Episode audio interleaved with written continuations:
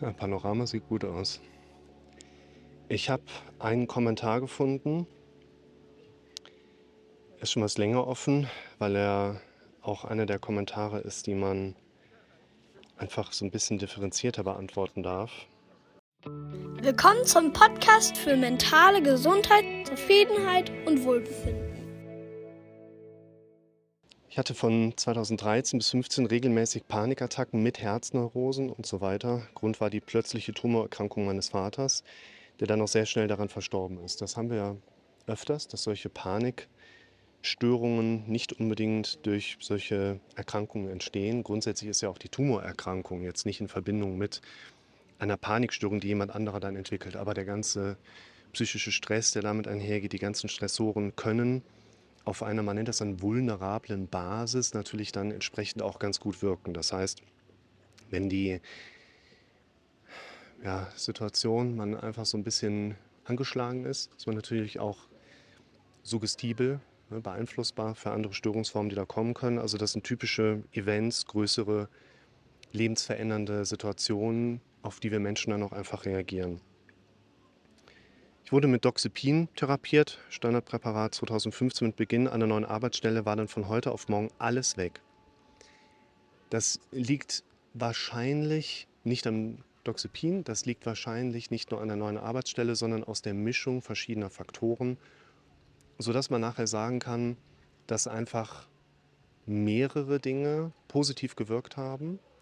Am ehesten wahrscheinlich auch, dass durch eine neue Arbeitsstelle einfach sehr viel Neues, Gedankliches präsent war, sodass andere symptombedingende Gedanken einfach nicht mehr so präsent waren. Also gedankliche Landschaften haben sich einfach ein Stück weit verändert. Das hilft uns dabei, tatsächlich auch von bestimmten Dingen loszulassen, dass jetzt eine Panikstörung wiederkommt. Ich habe ja schon mal ein bisschen gelesen liegt jetzt nicht unbedingt daran, dass die alte Problematik exakt im Wiederauftauchmodus dann zurück ins Leben gekommen ist, sondern man muss einfach sagen, unser Körper kann nicht so viele unterschiedliche Symptome machen.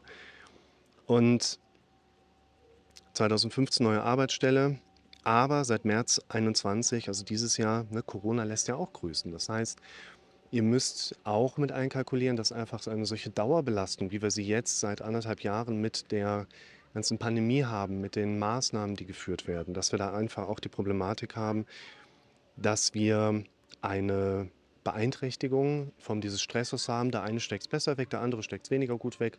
Für mich ist zum Beispiel die Corona-Situation eine natürlich auch Belastung, aber jetzt nicht so außergewöhnlich. Ich bin durch die Notfallrettung immer darauf trainiert gewesen, Maske zu tragen, Schutzmaßnahmen einzuführen eben auch einfach zu gucken, dass da nichts Blödes passiert, dass äh, keine pathogenen Keime irgendwo in der Nähe sind.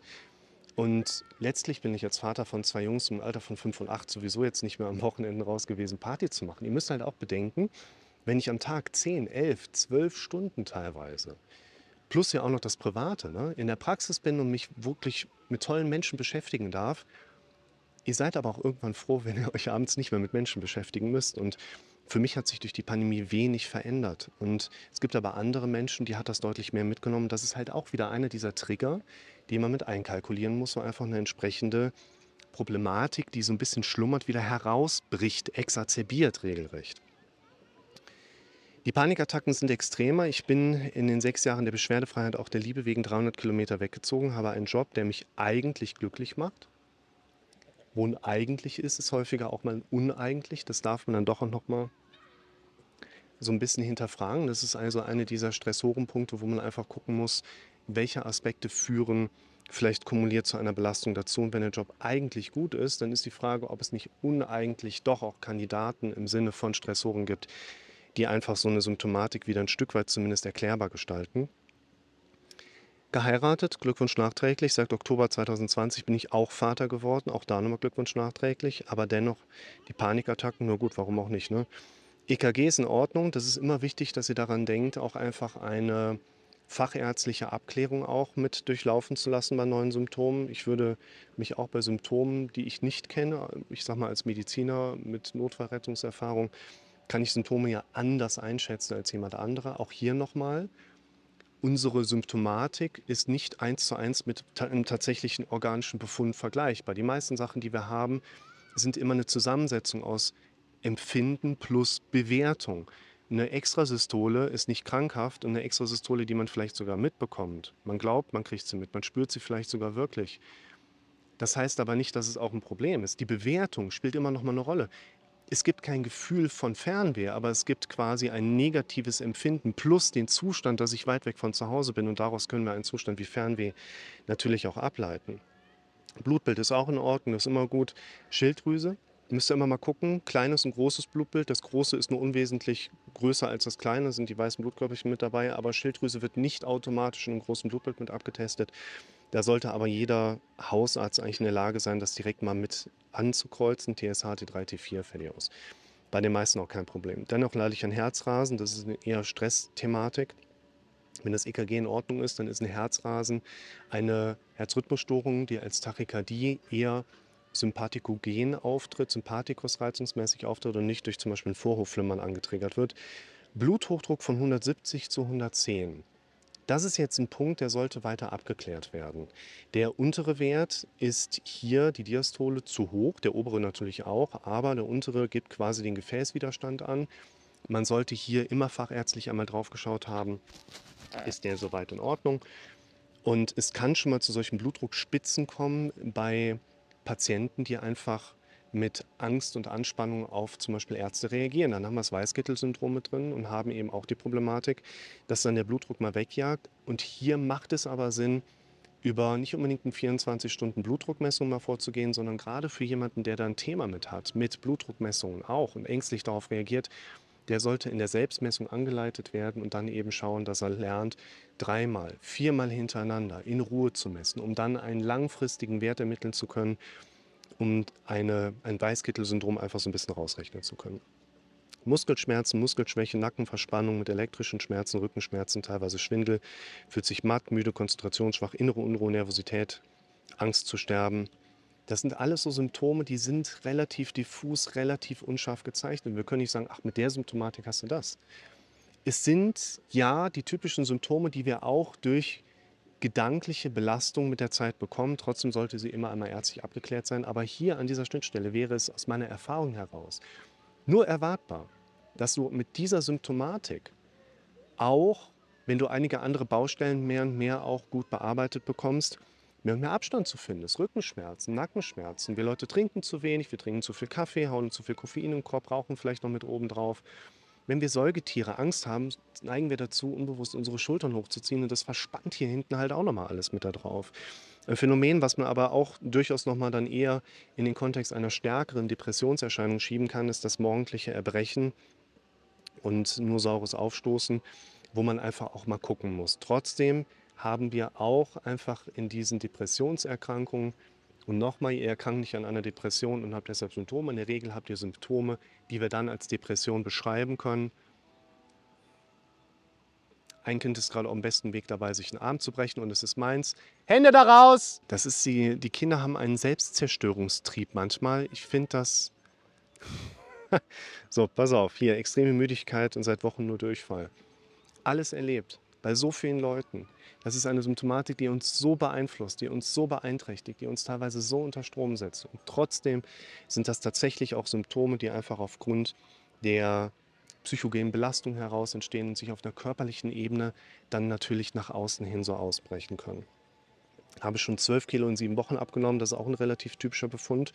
Auch hier ist die hausärztliche Abklärung immer wichtig, weil zum Beispiel diese Befundlage plus ungewollter Gewichtsverlust auch theoretisch auf eine Tumorerkrankung entsprechend gehen kann. Mit der Sache, dass entsprechend familiär natürlich so eine Erfahrung schon da ist, ist man da ja nochmal jetzt ganz extremer drauf gestimmt. Aber hier haben wir keine typische Beta-Symptomatik, wo eben auch der Nachtschweiß noch ganz stark mit ausgeprägt ist. Zumindest wurde das hier nicht beschrieben. Und das ist eigentlich für die Leute so eindrücklich, dass sie das direkt mitbekommen. Der Hausarzt sagt, dass ich äh, Psychotherapeuten aufsuchen soll, weil das wohl alles psychobedingt ist ich habe euch gerade versucht, so ein bisschen näher zu bringen und zu erklären, inwiefern man das verstehen darf und auch das Logikkonstrukt darin sehen darf. Aber natürlich einen Psychotherapeuten zu finden, der zeitnah arbeitsfreundliche Termine anbieten kann, sehr schwierig. Absolut. Sehe ich bei mir in der Praxis genauso. Ich versuche für die Kandidaten, die zu mir in die Praxis kommen möchten, als Klientinnen und Klienten, morgens bereits Termine anzubieten, die ab 7.30 Uhr laufen. Ich sitze eigentlich jeden Tag bis ungefähr 20 Uhr in der Praxis, wenn es nur um Termine geht. Da ist Büro mit dabei, da kommt noch die Akquise mit dazu, sodass ich teilweise wirklich sehr viel und sehr lange in der Praxis sitze. Aber oder und das, was ich mit Praxis als Selbstständiger mache, ist das, was ich mit am meisten liebe. Und daher kann ich so viel, also es sind ja 60 Stunden aufwärts in der Woche, die ich für meine Firma quasi aufbringe. Es macht so viel Spaß. Darüber werde ich nicht depressiv werden. Das kann nicht passieren.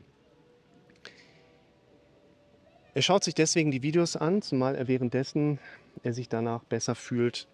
Und er weiß natürlich auch, dass das Video eine Beratung nicht ersetzen kann. Also hier ist ein ganz wichtiger Punkt. Die Videos, die ich heute und auch in anderen Momenten für euch mache, das sind letztlich alles Erfahrungsmuster, einige Lernstrukturen, aber vor allen Dingen Erfahrung, wo ich euch aus meinem eigenen Erleben berichten kann, wo ich aus dem Erleben von jetzt, ich weiß nicht, wie viele Klienten bei mir schon zu Gast waren. Es sind über 600, es sind über 11.500 Sitzungen oder sowas. Und da sind einfach Erfahrungswerte mit dabei, wo ich euch sagen kann, ja, die meisten, die sogar aber für die eigene Situation auch sagen würden, das muss was Organisches sein. Mir geht es so schlecht, da muss doch irgendwann mal was gefunden werden. Auch dort gibt es andere Baustellen, andere Probleme im Leben, die man einfach mal zentral unter die Lupe nehmen sollte. Es gibt dabei nicht den falschen Gedanken, den du gedacht haben könntest und du könntest jetzt den richtigen Gedanken denken und dein Thema ist gelaufen. Ich hatte in einem der Videos auch mal angedeutet, sich vielleicht mal folgender Frage zu nähern. Wenn die Symptomatik, die in deinem Leben so viel Unbehagen auslöst, nur diese eine Symptomatik, wenn die einfach von heute auf morgen weg wäre, wärst du dann glücklich? Und über eine solche Frage kommen wir einfach der, ja, diesen anderen Fragen ein Stück weit näher, wo es eben genau darum geht, was löst meine Depression aus? Was löst meine Angststörung aus?